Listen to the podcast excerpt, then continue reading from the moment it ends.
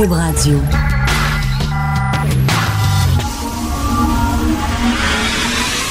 De 10 à 11. De 10 à 11. Richard Martineau. Politiquement incorrect. Cube Radio. Bon mercredi tout le monde, merci d'écouter Cube Radio politiquement incorrect. Bien sûr, on va parler de Théo Taxi aujourd'hui un peu plus tard dans l'émission. On va en parler avec le journaliste Pierre Couture, comment ça se fait que le gouvernement a décidé d'investir autant d'argent dans une entreprise dont le modèle d'affaires était aussi bancal? C'est la question que tout le monde se pose aujourd'hui. Bien sûr, la réponse est en un mot électrique électrique. Alors, on va en parler un peu plus tard, mais moi, j'aimerais tout de suite commencer en saluant quelqu'un qui m'impressionne, quelqu'un que j'admire, quelqu'un que je respecte, Nadia El Mabrouk. Nadia Mabrouk avait été tassée par l'Alliance des professeurs. Ils font un gros colloque. Elle devait parler de laïcité. Puis là, il y a des gens à l'Alliance, des petits lapins qui ont pas aimé ça. Tu sais, oh non, on veut pas parler de ça. C'est trop controversé. Ça nous fait mal. Ça nous fait mal. Fait que là, ils ont demandé un vote. Puis là, ils ont voté. Puis on dit, on va l'expulser parce que c'est très, très, très méchant ce qu'a dit Mme El très méchant pour la laïcité. fait que là, ils l'ont tassé. Et là, évidemment, tout le monde est tombé sur l'Alliance des professeurs en disant Allô, vous êtes des profs. Les profs, c'est censé aimer les débats d'idées, c'est censé encourager les jeunes à débattre, à confronter des idées, à discuter ensemble, mais pas à faire fermer la gueule aux gens qui pensent pas comme vous. Là, tout le monde a dit à l'Alliance, voyons donc, ça n'a pas de bon sens. L'Alliance des professeurs a dit, ah, c'est vrai, c'est pas bon pour notre image, ça n'a pas de bon sens. C'est notre centième anniversaire. On a une gang de fous. Fait que là, ils ont cogné à la porte de Nadine Mabrouk. Toc, toc, toc. Finalement, on, va vous inviter. Puis là, elle leur dit, fuck you. Fuck you. Avec un gros finger levé en disant, je n'y vais pas. Regarde, puis je trouve ça parfait. Puis elle a dit, regarde, moi, ça me tente pas d'aller là parce qu'il y a des gens qui visiblement me détestent ils ont tout fait pour me tasser. Et là, vous allez penser que je, moi, je vais monter sur une scène et je vais parler devant des gens qui rêvaient de me faire fermer la gueule. Elle dit, moi, j'ai peur pour ma sécurité personnelle et avec raison. J'ai pas envie de me retrouver dans une salle entourée de gens qui sont, euh, qui me détestent, euh, qui vont peut-être chahuter, qui m'écouteront pas, qui vont me faire des grimaces pendant que je parle. À un moment donné, euh, non, ça me tente pas et je suis très, très d'accord avec elle et bravo à Nadia El. Mais cela dit, je fais souvent des jokes, je suis souvent ironique, je suis souvent sarcastique dans la vie. Mais là, je suis très, très sérieux. C'est très, très inquiétant ce qui arrive.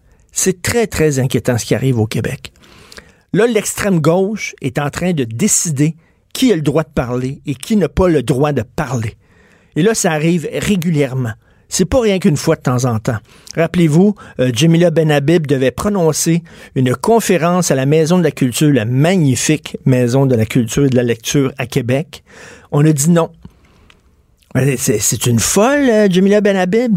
Était là pour euh, critiquer l'islamisme, pour dire qu'elle était contre le port des signes religieux, par exemple, pour la laïcité, tout ça. Tu sais, des arguments qui se tiennent. Peut-être pour, t'es peut-être contre. On a dit non. Mathieu Bocoté qui devait parler à, Lucam, non.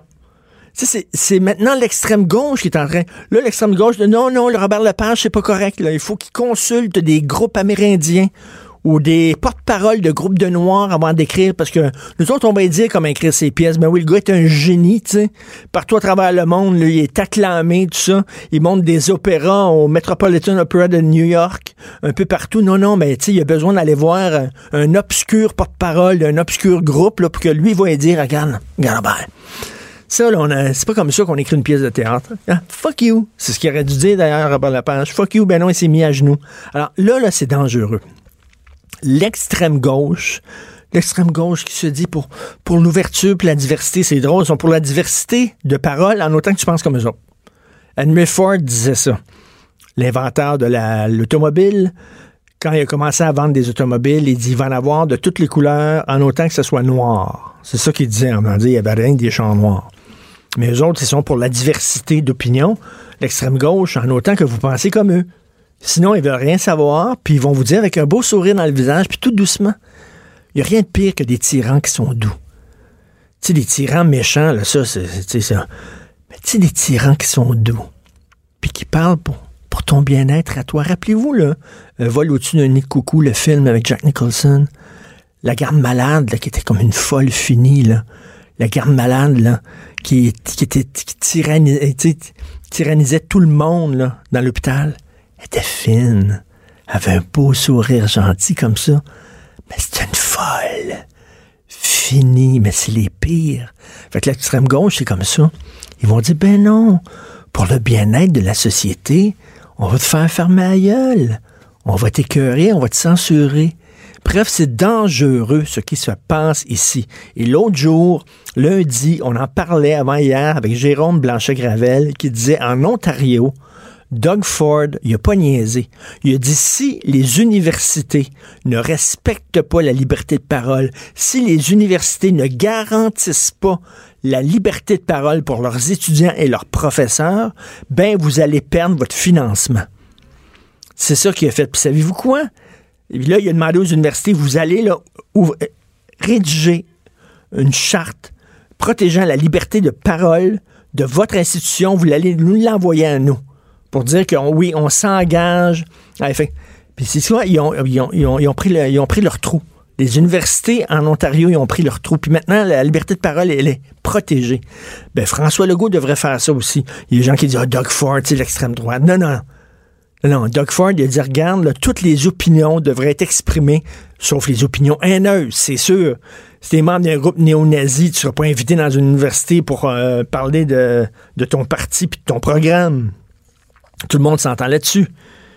Mais sinon, alors, on devrait faire comme Doug Ford et François Legault devrait faire comme Doug Ford en disant on va s'assurer que les universités au Québec respectent la liberté de parole, les syndicats respectent la liberté de parole. Bref, je suis tellement fier. J'ai écrit ce matin à Nadia Mabrouk en disant bravo. Elle leur a montré son gros finger en disant non, non, vous revenez, là, ben, il est trop tard. Je veux rien savoir de vous. Puis d'ailleurs, s'ils l'ont réinvité, c'est pour leur image. Ils voulaient pas l'entendre, ils voulaient rien savoir, mais soudainement, ils voulaient redorer leur image. OK, on va l'inviter. On l'écoutera pas, on va se mettre les doigts dans les oreilles, on va faire des grimaces quand on va parler, mais en tout cas, je suis très content. La ville de Montréal va facturer 465 dollars pour faire évaluer un chien. Écoutez ça. Texte de Dominique Cambron-Goulet dans le Journal de Montréal. Il en coûtera 465 dollars aux propriétaires de chiens qui ont attaqué une personne pour le faire évaluer par un expert de la ville de Montréal dans l'espoir d'éviter l'euthanasie. Ça, ça veut dire, là, si tu es un chien et soudainement les fils se touchent et ton chien saute d'en face d'un petit garçon de 5 ans, tente d'y arracher le bras. Il mord le bras, le bras, là, il pend rien par un petit bout de muscle. Après ça, il saute la face d'une vieille. Puis après ça, il mord les fesses, il mord le cul de ton voisin. Puis là, il démarre pas, là. Puis là, il faut que tu fasses, tu tapes dessus à coup de pelle, OK? De tes deux, là, à coup de pelle, taper sur le chien pour que le chien arrête il lâche les fesses. Mais là, ça veut pas dire que c'est un chien dangereux. Non, non, non, ça va prendre un expert de la Ville de Montréal qui va venir. Ça va coûter 465 pièces. Puis lui, il va dire, attends une minute, on va voir s'il est dangereux. Voulez-vous rire de moi? On va voir s'il est dangereux. Il a essayé de manger des enfants. Il a fallu taper dessus à coups de pelle pour qu'il ouvre la bouche. Vous allez, puis vous vous demandez s'il est dangereux. Euthanise, il faut euthanisier ce chien-là au plus sacrant. Faites-les tuer, gazez-le au plus sacrant. Voyons donc, on va te faire ça maintenant? Tu un commerce, là, puis tu des rats dans ton commerce.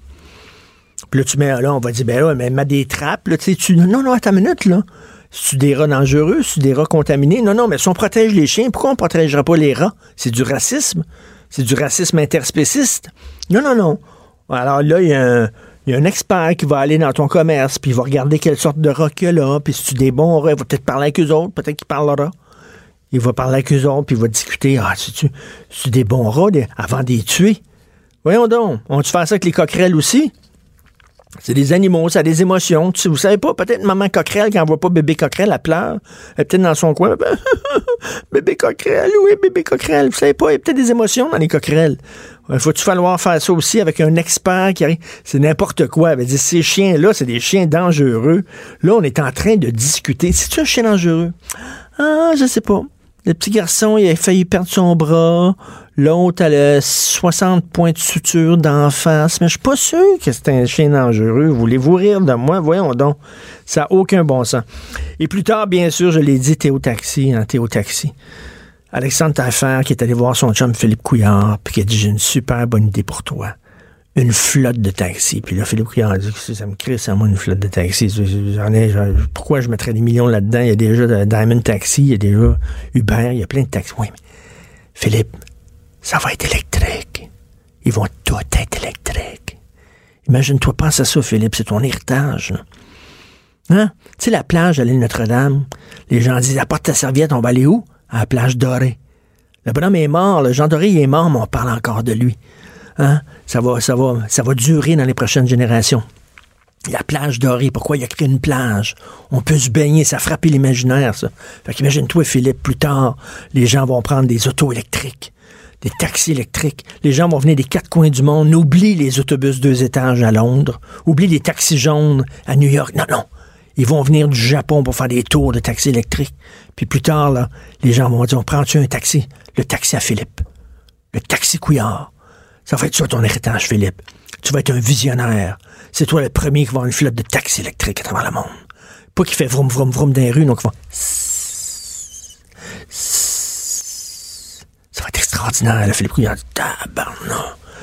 On va te donner une coupe de millions pour ça, c'est certain, c'est mon... Il y a des mots magiques comme ça. En culture, là, tu vas voir là, le ministère de la Culture. Je veux faire financer mon film. C'est quoi le scénario de ton film? Il n'y a pas de scénario. Il n'y a pas écrit de scénario. OK? C'est qui le comédien de ton film et je veux pas d'acteur? OK? Mais ça va parler de diversité. Oh, oh, attends une là, là. Le mot magique qui ouvre toutes les portes. Ça va parler de diversité, oui. Diversité, vivre ensemble. Puis devinez quoi? Quoi? Il va peut-être avoir un autochtone là-dedans. Là, on va. Oh, t'as besoin de combien de ton film? 800 000. on va te donner ça tout de suite. 800 000. On s'en fout de ton scénario. On s'en fout. C'est qui qui va jouer dans le film? Ça va parler de diversité, de vivre ensemble et de racisme. Puis il va avoir un acteur autochtone. Ouh là là. Abracadabra. Toutes les portes s'ouvrent. Vous écoutez politiquement incorrect. L'art est dans la manière. Non, c'est pas de la comédie. C'est politiquement incorrect avec Martineau. Quelle est la tune préférée d'Alexandre Taillefer? C'est pas physique, c'est électrique. La tune plate de Robert Charlebois. Hein. La tune... Non, il y en a une autre aussi, c'est euh, Je t'aime comme un fou. Je tatoue ton nom tout partout. C'était la mauvaise passe de Robert Charlebois. Là. J'imagine c'est quand il avait arrêté de prendre de la drogue. Je sais pas. Les, les mauvaises T'en as-tu une autre mauvaise tune de Robert Charlebois, gars? Mais il a fait un album, lui, hein, les plus mauvaises chansons euh, en carrière. il avait appelé ça comme ça, oui, c'était les 10 pires chansons. les chansons que Jérôme reprend pas là, en spectacle, probablement. c'est pas physique, c'est électrique. Bon, alors, le PQ dans la marde faut dire les choses comme elles sont. Euh, ça, ça donne rien de mettre des gants blancs. Le PQ est dans marde. Nous allons en parler avec euh, mon blogueur préféré, Steve Fortin, qui blogue Journal de Montréal, Journal de Québec. Salut, Steve. Oui, salut, comment ça va? Ça va très bien. Écoute, le titre de ton, ben là, tu viens, tu viens tout juste d'en publier un autre. Tu es vraiment le Lucky Luke du blog. Mais là, donc, on parle de ton avant-dernier blog, donc Triste PQ.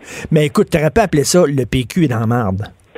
J'aurais pu appeler ça comme ça, puis euh, la, raison pour laquelle j'ai voulu utiliser l'épithète ou en tout cas l'adjectif triste, c'est que euh, je, ne suis pas de ceux qui vont enterrer le Parti québécois. Toutefois, comme j'ai des entrées pas mal dans ce parti-là, j'ai jasé avec beaucoup de monde depuis ben, depuis octobre, mais au cours des, dernières semaines, en revenant des, vacances, euh, notamment en janvier. Puis, euh, tu sais, j'ai sondé des gens, j'ai essayé de voir un peu, bon, où est-ce que ça s'en va, euh, qu'est-ce qu'il y a dans le rapport, tu sais, que, que le post-mortem qu'on a fait là des dernières élections, est-ce que ça va assez loin? Puis ben, parce que là, il y a un nouveau, il y a un nouveau sondage mainstream, il faut le dire, là, mm. qui affirme que si, mettons, il y avait une élection aujourd'hui, la CAQ entrerait encore plus fort que lors, lors des élections qui se sont déroulées récemment. Donc, ça serait super bon pour la CAQ, mais le PQ serait à 9% ce qui est, ce qui est pathétique. Là. Oui, mais le, là, faut, il faut faire bien attention avec ça. Euh, le, contexte des sondages de Main Street en ce moment, c'est c'est que euh, la firme de sondage est en train de, de, de, faire des coups de sonde dans toutes les provinces. Euh, ils vont passer l'ensemble des provinces du Canada. Puis, tu sais, les, les échantillons sont pas très grands. Les échantillons régionaux sont surtout, euh, tu sais, c'est presque insignifiant. Le PQ n'est pas à 9% Moi, j'ai de la difficulté à penser que le PQ est si bas que ça. Puis Québec solidaire au, au, Québec à 16 dans son ensemble. Donc, pour faire attention, il y a des disparités régionales, j'en suis absolument certain, mais euh, on ne peut pas nier que le Parti québécois présentement euh, est dans une spirale descendante. Puis, dans le cadre de, de, ce blog-là que j'ai publié hier, je rappelle aux gens que faites l'exercice là. Tu, sais, tu, vas sur le, le, site Wikipédia, tu tapes élection québécoise 1994, puis c'est sidérant de voir à quel point il y a des comtés où le PQ était si fort en 94, puis on regarde là, le, du premier ministre François Legault notamment. Là, je veux dire, on regarde ces comtés-là dans la périphérie de Montréal, euh, dans le 4-5-0, euh, puis on, se rend compte à quel point le PQ avait des, je veux dire, c'était des, des, des 50 d'appui et tout ça. Puis euh, en, l'espace, là, depuis 1994, là, on voit à quel point ça a chuté drastiquement. Ils ont, mangé une claque, mais voici ma théorie. Écoute, je veux pas, je veux pas me citer moi-même et me péter bretelles, mais j'ai, j'ai écrit un, un texte il y a quelques temps de ça en disant l'époque a tué le PQ.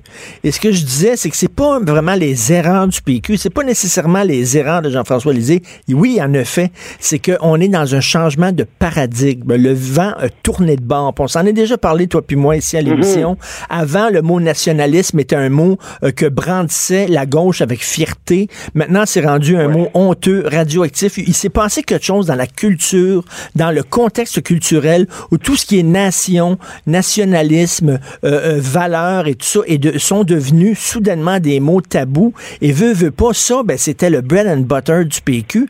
Et là, le PQ se, se, retrouve, le PQ a pas changé, mais le PQ se retrouve à défendre des idées qui, par magie, sont devenues infréquentables. Et ça, c'est très dur pour un parti.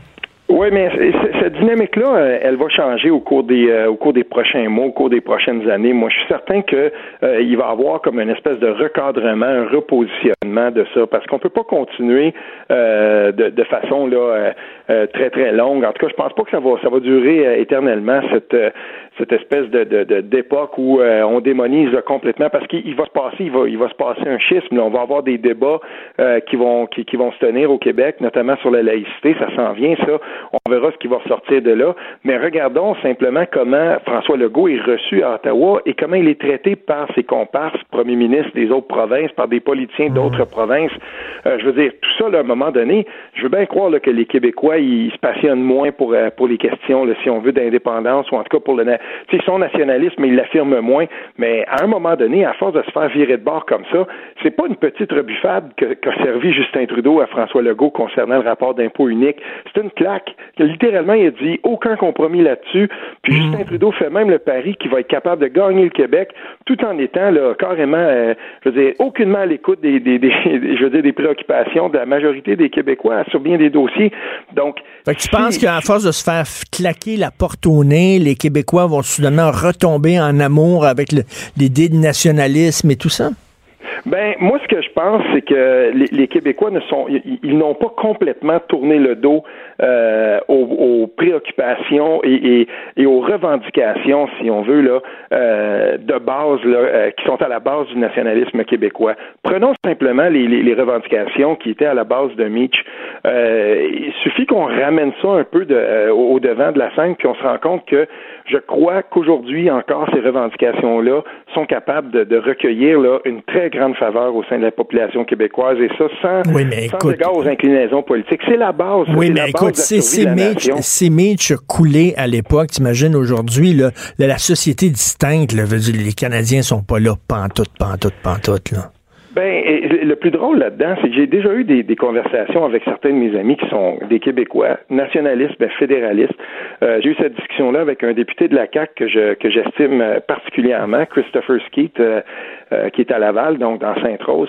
Il a été élu cette fois-ci. Puis, je me souviens d'une discussion qu'on avait eue par rapport à ça. J'avais posé la question. il n'était pas candidat de la CAC à l'époque, ça fait quelques années. J'avais dit, Christopher, tu penses-tu, toi, que si on reposait euh, la question de Mitch au Canada anglais, euh, il y aurait euh, plus un plus grand un plus grand appui ou un appui moindre. Puis je veux dire, il était pas tout le monde sait très bien que si on repose à Mitch maintenant, il serait battu, mais par une, marge encore plus grande. Ben oui. À un moment donné, il va falloir qu'on se rende compte de ça.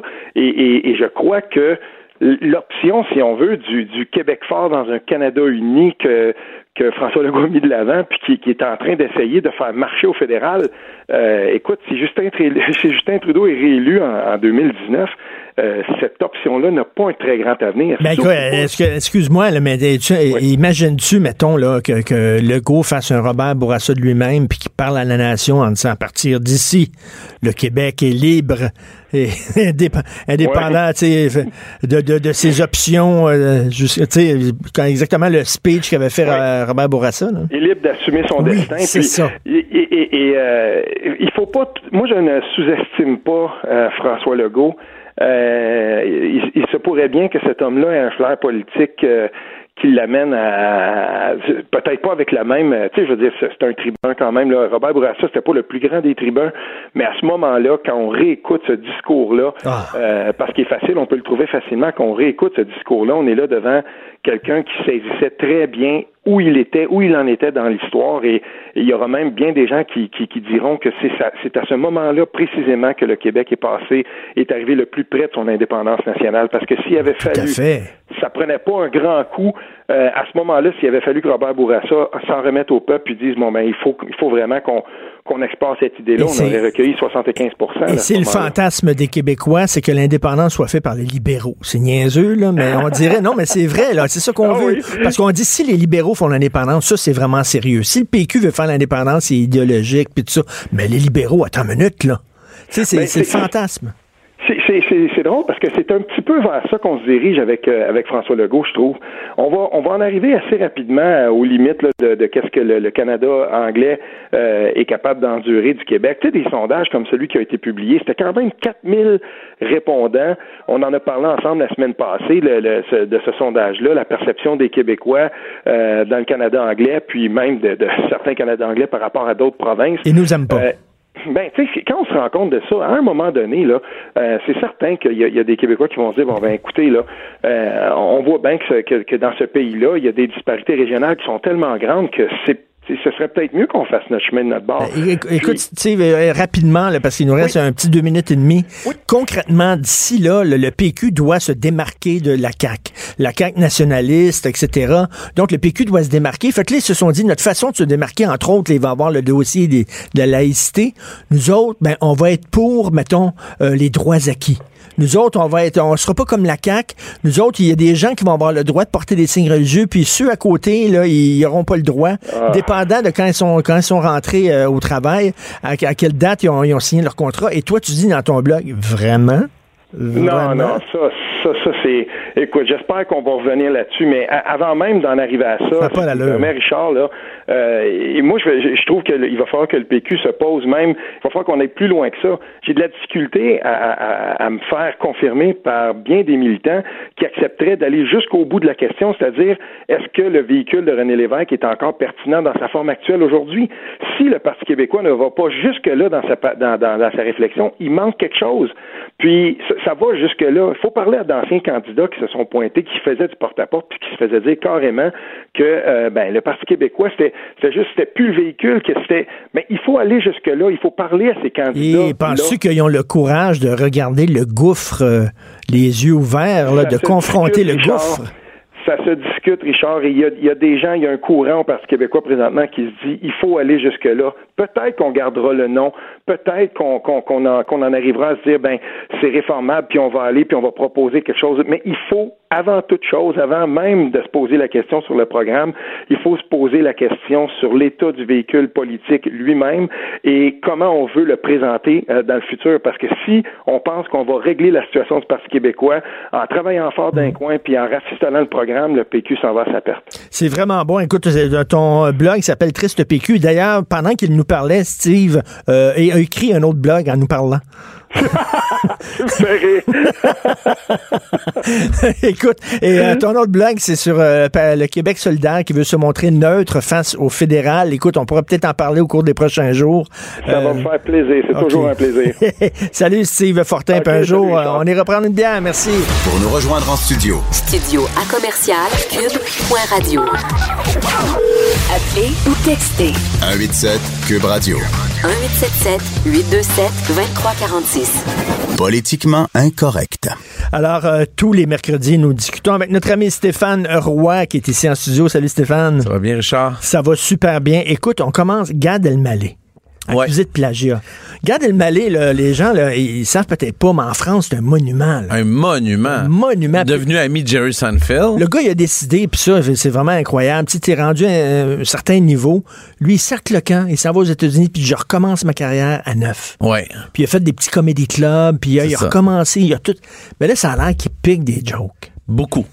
En Beaucoup. fait, il y a des vidéos qui existent que vous pouvez aller voir sur Internet là-dessus où ils volent des jokes. Ça a été fait par euh, des, euh, des internautes euh, français qui ont cumulé euh, toutes les jokes qu'il a volées et qui ont réussi à, à mettre ça côte à côte, la version originale de l'artiste euh, dont il a volé la joke avec lui et les années, etc. Et c'est effarant, là. C'est des fois mot à mot, exactement la même blague. Le même delivery. Le même delivery, donc c'est vraiment du Mais- copier. Mais, mais tu sais que j'avais lu dans Rolling Stone magazine un gros gros texte sur Robin Williams qui faisait ça aussi. Robin Williams, ça a l'air qu'il était barré dans certains comédie clubs aux États-Unis. Quand il rentrait, les gens arrêtaient de parler.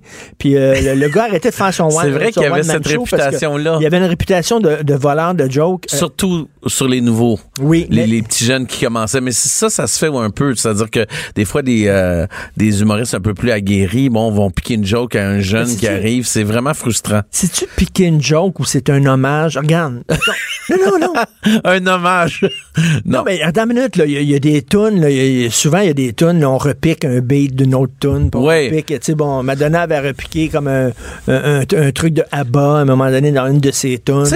Moi, une phrase, un mot, des fois, c'est un punchline, ben, ça fait quand même de la peine. Mais quand c'est un segment complet de 5, 6, 8 phrases, là, ça commence à être vraiment quelque chose comme du vrai vol, du vrai vol de droit d'auteur. Et il y a une autre chose qu'il faut dire, c'est que dans, dans le monde, on s'influence tout, c'est vrai. Donc, euh, des fois, en même temps, part dans trois pays différents la même blague. Ben parce oui. qu'on est influencé par les mêmes choses. Fait que des fois, ça arrive presque au même contenu, mais ça se peut, ça. Sauf que ce qu'on voit dans le cas de Gad Elmaleh, c'est du setup, punchline, delivery, tout.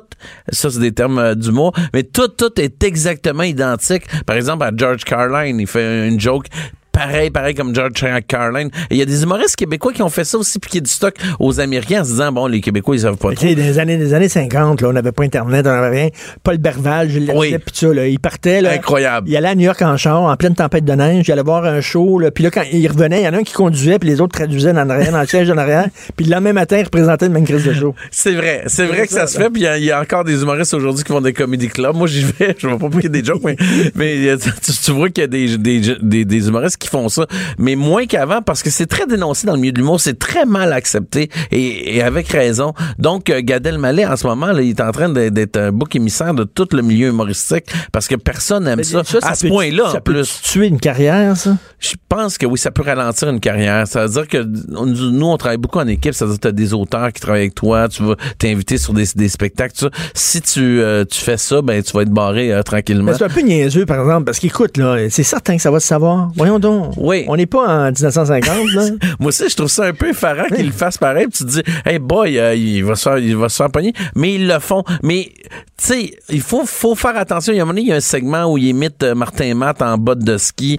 Moi, si tu veux ce segment-là dans le vidéo où on dit qu'il copie, je pense pas qu'il copie. Je pense que des fois, tout le monde a dit, ah, c'est drôle marcher en botte de ski. Puis il y a pas de ligne euh, collée à ça, de ligne telle quelle avec une formulation précise euh, que Martin Matt a dit qu'il répète, mais il fait, ah, c'est drôle de marcher en botte de ski. Les deux ont trouvé ça. Là, je trouve que c'est peut-être pas du vol. C'est peut-être tout simplement euh, une observation similaire de la réalité, une observation comique.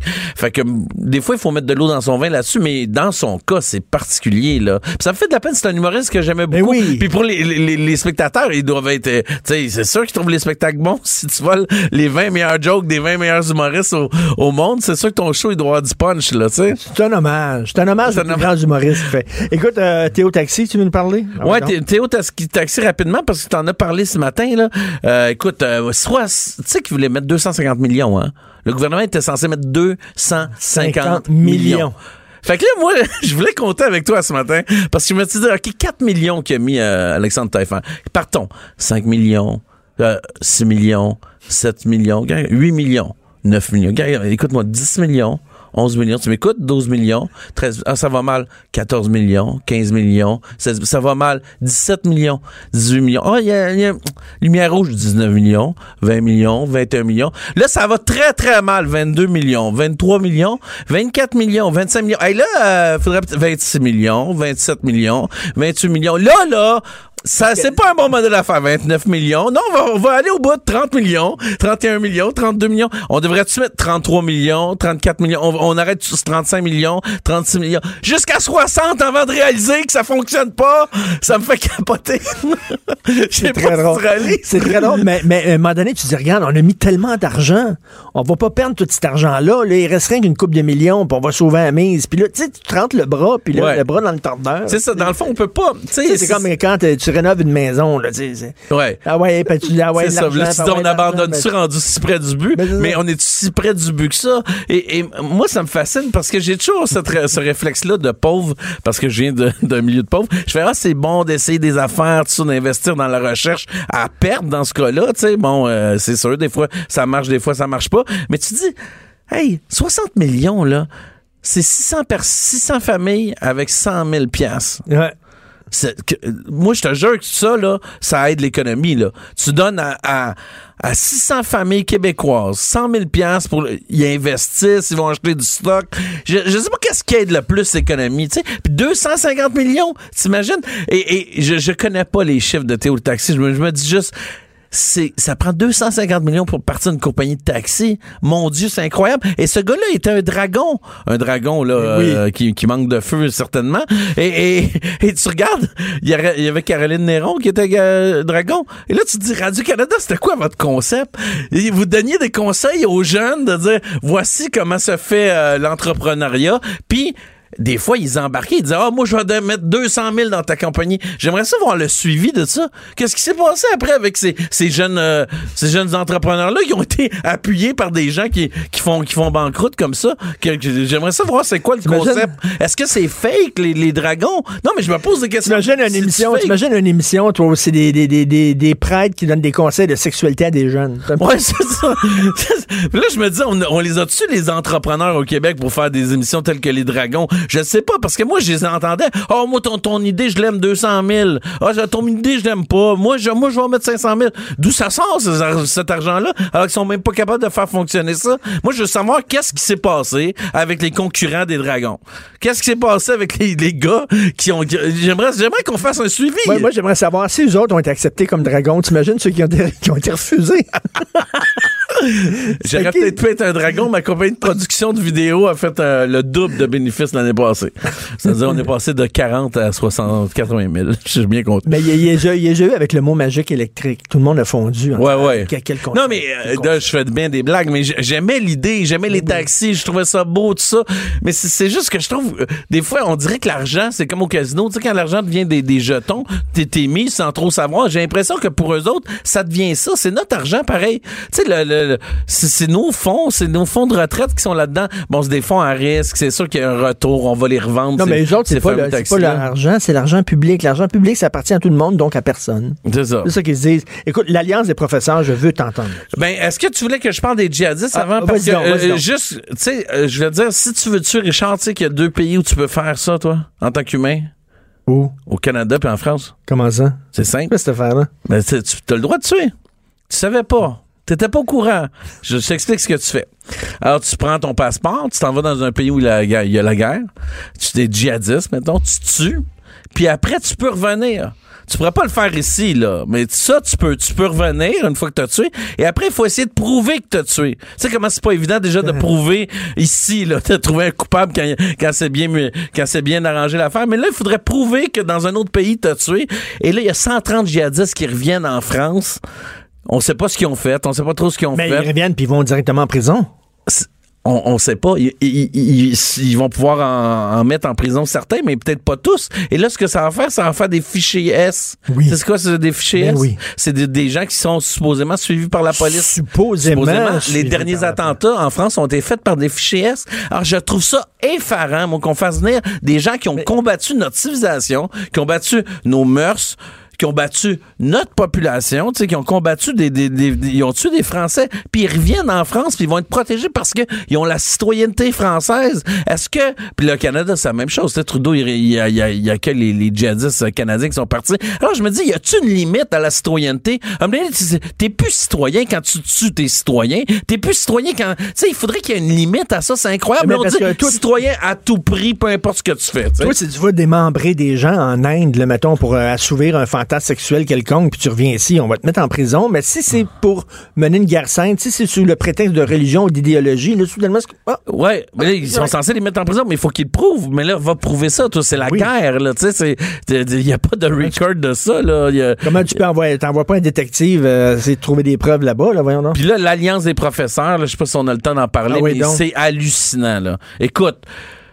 L'Alliance des professeurs qui refuse à une, euh, une professeure, Mme El Malbrook, qui, était auteur euh, dans la presse, entre autres. L'Alliance euh, montréalaise des professeurs faisait, fêtait son centième anniversaire. Puis là, il y avait une espèce de, de, de colloque là, où ils se rencontraient puis débattaient, entre autres, de la laïcité. Elle, elle écrit beaucoup de la- sur la laïcité. C'est une Tunisienne musulmane. Je sais pas si elle est encore musulmane, par exemple, mais je pense que je pense qu'elle est toujours musulmane, mais, mais modérée, là, très, très laïque. Et il ils lui interdisent le droit de venir parler parce qu'ils veulent pas être dérangés dans leurs idées. Comme des enfants, tu sais. Ah, non, non, je veux pas que tu viennes débattre avec moi si le Père Noël existe ou existe pas, ça me ferait trop de peine. Fait que c'est toujours l'idée du confort, là, tu sais, du confort dans, mon- dans mon idéologie. Il faut pas que je me fasse bousculer. Du choc des idées naît la jaillit la lumière, disait, disait Platon. Et eux autres enseignent Platon. Je sais pas si tu vois comment c'est absurde. Ils vont enseigner aux enfants. Vous savez que du choc des idées naît, naît la lumière. Puis après, ils vont dire non, non, pas de débat. C'est-tu ridicule? Moi, je, moi, j'ai- je suis gêné. Je suis gêné d'avoir une éducation universitaire. Je suis gêné de voir l'université vers où ça s'en C'est va. un syndicat de profs. Ah, C'est ça qui est le pire. De profs. C'est le bout de la marde. C'est le bout du bout. Puis, tu- t'imagines qu'ils fassent ça?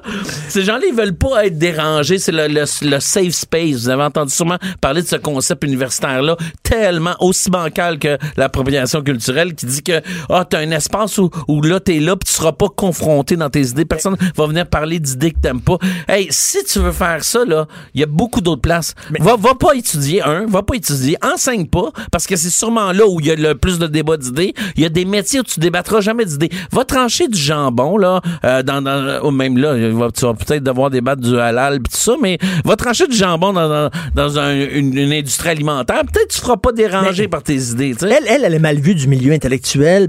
Mais toi, là, toi, tu me fascines. Moi, je suis fascinant. Non, toi, tu me Moi, fascines. Les filles disent tout ça. non, non. T'es un artiste. Ouais. Puis j'aime, non, mais ça- ça- j'aime ça comment tu parles. Puis tu, tu connais plein d'amis artistes. Je suis convaincu que tu as plein d'amis dans, le, dans la communauté artistique qui pensent comme toi, mais qui n'ont pas les couilles que toi t'as.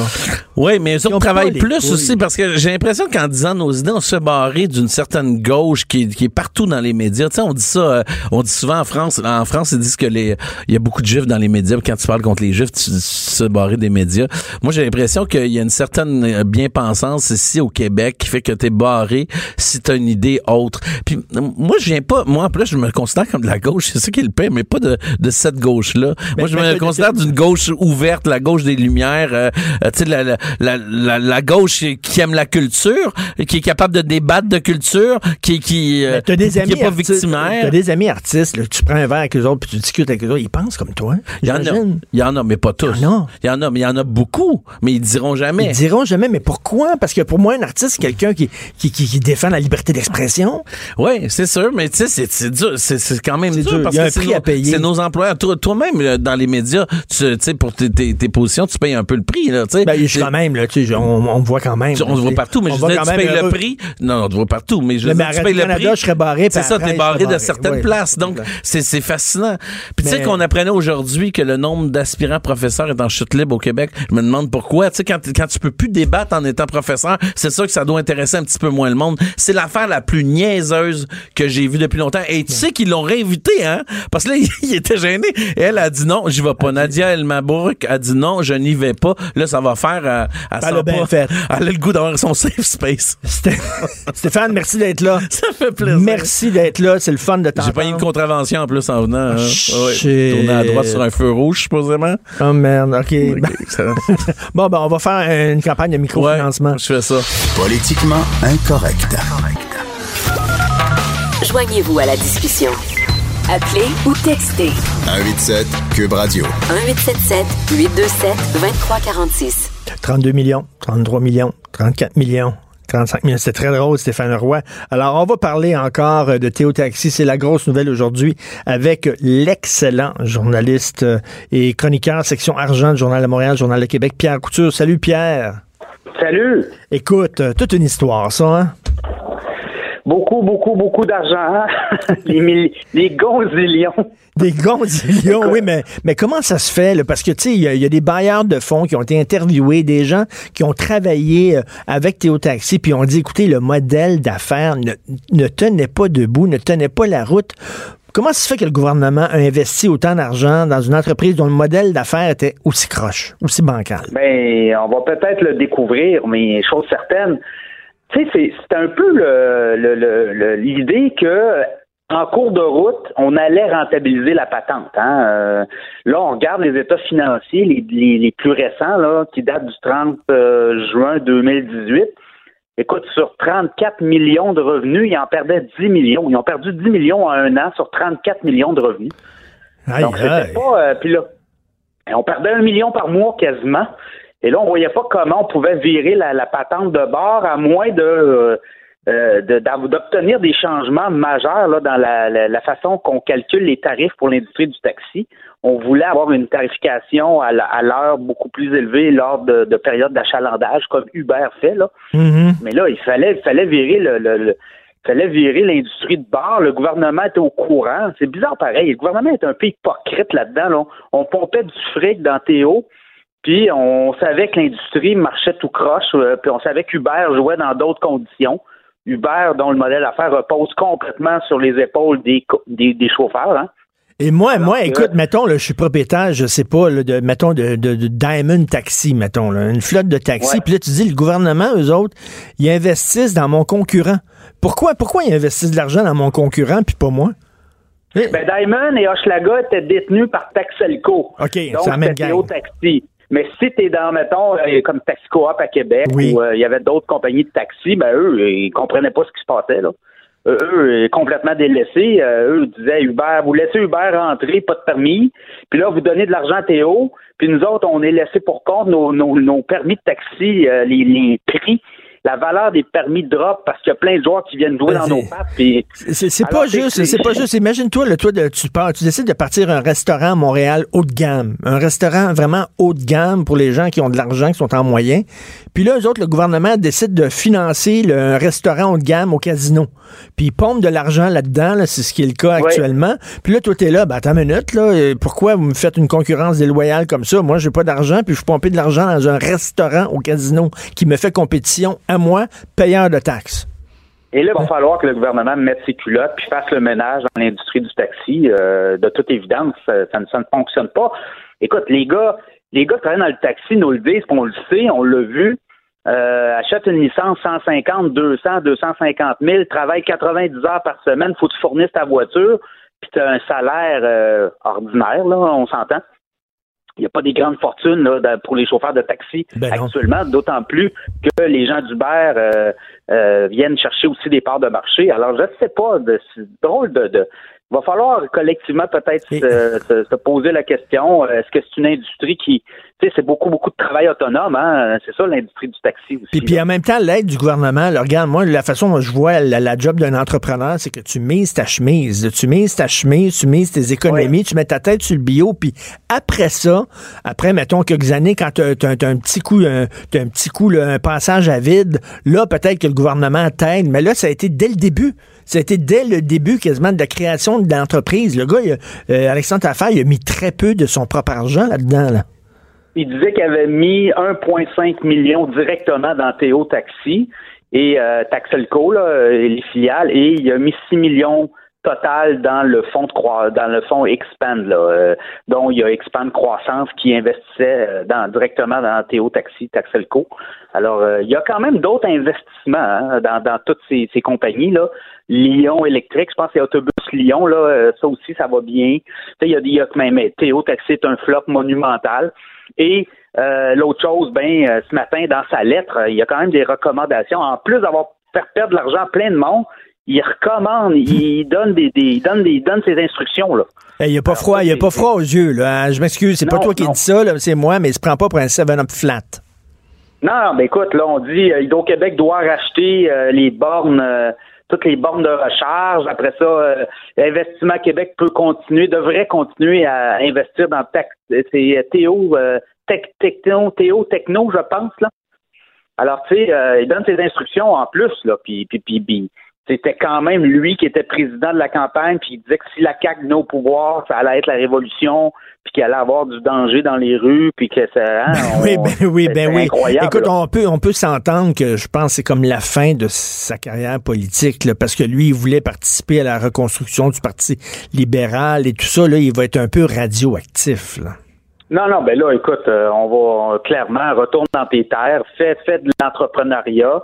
Euh, écoute, le, le homme d'affaires, oui, mais je pense que là, il y a un œil au beurre noir. euh, il y a encore d'autres projets. Un- je pense que Alexandre Taillefer, c'est pas un mauvais entrepreneur, c'est juste que là, il s'est planté solide.